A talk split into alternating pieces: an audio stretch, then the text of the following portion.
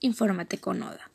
Asesinan a tiros a un hombre que iba al carro de lujo. Es una ola de sangre que no se detiene y en el puerto principal parecía que fuera un sitio que se ha convertido en la escena del crimen. El caso más reciente ocurrió esta tarde en la ciudadela de Urdesa.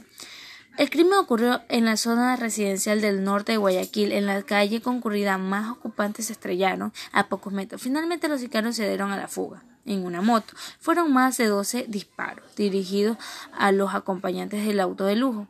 El conductor falleció de inmediato. Su acompañante resultó herido y trasladado al hospital. Algo que llamó la atención a la policía es que este atentado a plena luz del día, con cámaras de vigilancia, videos de la zona y varios testigos cerca al escuchar los disparos se escondieron, en caso detrás de los postes, vehículos o estacionamientos de la cuadra. Este, finalmente, la investigación de este caso, recogiendo evidencia y testigos de familiares y varias víctimas, fue sellado.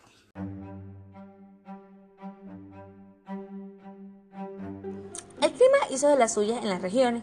Las bajas temperaturas de la madrugada ayer provocaron la caída de nieve en la vía Quito-Papayacta, así como en la carretera Guaranda-Ambato en la sierra, mientras que la costa, Guayaquil y sus alrededores amanecieron con una ligera llovizna, que se mantuvo hasta el mediodía en algunos sectores.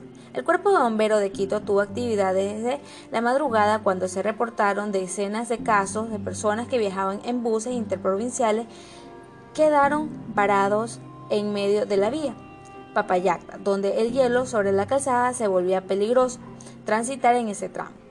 La fuerte lluvia en Quito también provocaron la acumulación de agua en viviendas disques y quebrada.